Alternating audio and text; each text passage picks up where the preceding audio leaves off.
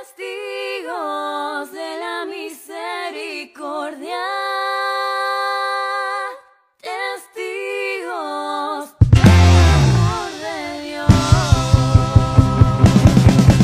Testigos de la misericordia. Hola, hola, ¿cómo están queridos hermanos? Bienvenidos, eh, bienvenidos a esta nueva edición del Evangelio Cotidiano. Hoy nos encontramos eh, con un Evangelio muy lindo, un Evangelio de Lucas, donde Jesús, digamos, podríamos ver que eh, contamos un poquito cómo era su día, ¿sí? Nos quiere contar un poquito el día.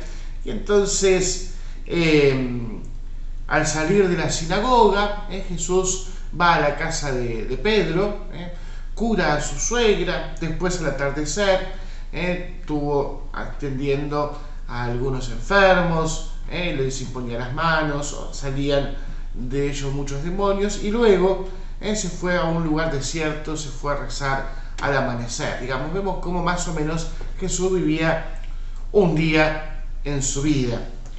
Y entonces, pensemos un poquito, ¿sí? Esto de la curación de la suegra de Pedro, ¿sí?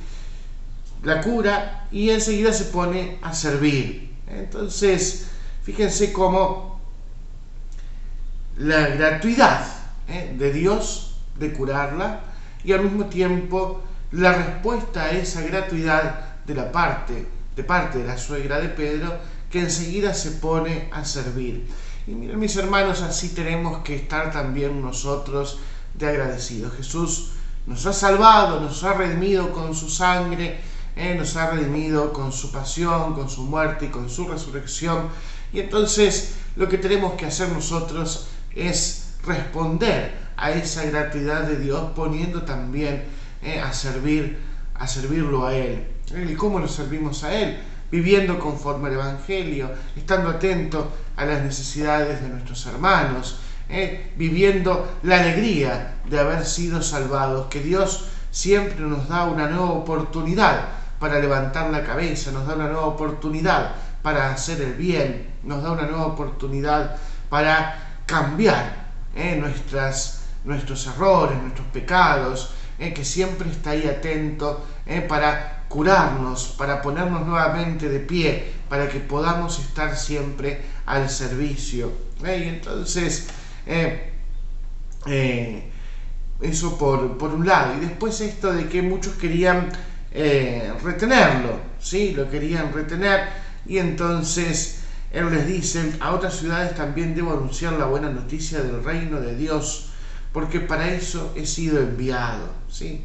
Entonces, eh, esto me lleva a pensar cuántas veces lo, lo queremos solamente como para nosotros. ¿eh? ¿A qué voy con esto? A ver, eh, lo queremos retener y, y lo hacemos como una fe que es personal. La relación con Jesús es personal y eso está bien, pero no individual.